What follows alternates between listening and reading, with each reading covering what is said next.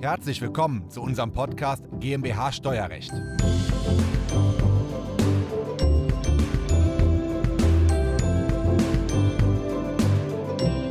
Wenn Sie eine Holdinggesellschaft gründen, hat die die Rechtsform der GmbH oder der UG.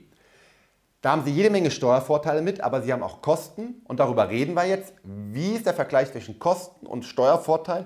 Wie funktioniert es, eine Holding zu gründen? Welches Stammkapital brauchen wir? Wie ist es beim Notar? Und wie genau funktioniert das? Bleiben Sie dran, erkläre ich Ihnen jetzt. Diese Folge ist der Audiomitschnitt unseres YouTube-Videos.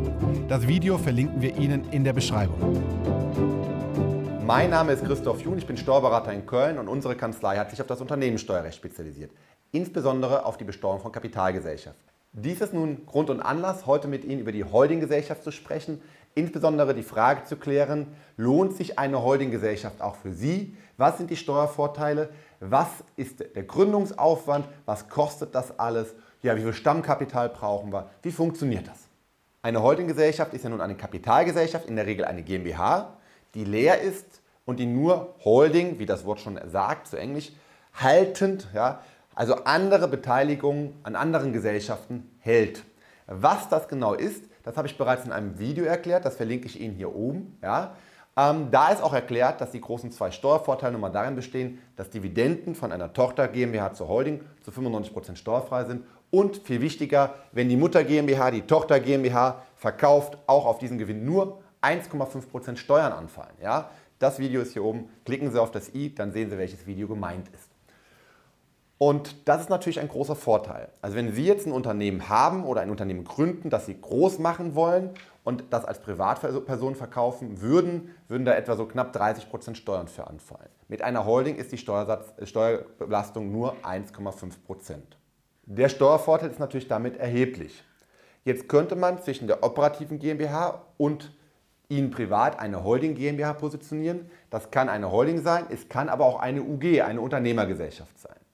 Das hat natürlich einen erheblichen Steuervorteil. Nachteil ist aber, wir müssen eine zusätzliche Gesellschaft gründen und die zusätzliche Gesellschaft verursacht Gründungskosten und sie verursacht auch ja, laufende Kosten, IHK, Buchhaltungskosten, Abschlusskosten, Veröffentlichungskosten und so weiter und so fort.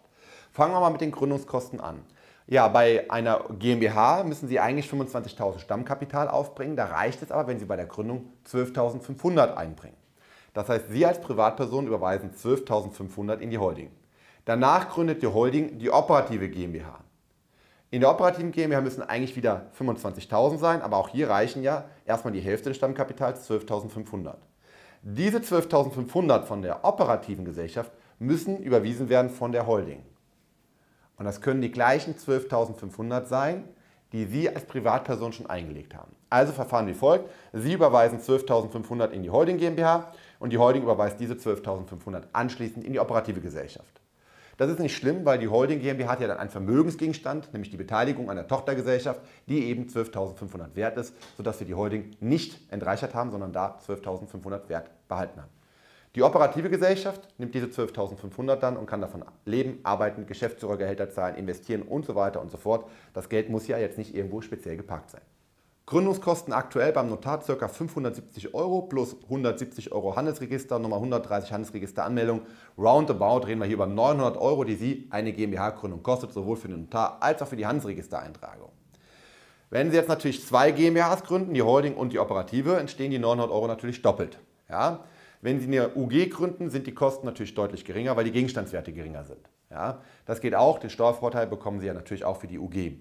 Die laufende Buchhaltung für so eine UG, ah, wenn es eine Mini-Mini-UG ist, irgendwo 1000 Euro aufwärts im Jahr. Wenn es eine GmbH ist, ein bisschen höhere Gegenstandswerte, 2000 Euro aufwärts im Jahr. Und diese laufenden Kosten müssen Sie halt kalkulieren mit den Gründungskosten zusammen und vergleichen, ob die Gründungskosten von 900 und die Buchhaltungskosten von 1000 oder von 2000 bei einer GmbH ja auf die Jahre mh, hm, deutlich weniger sind als den Steuervorteil, den Sie mit einer Holding generieren.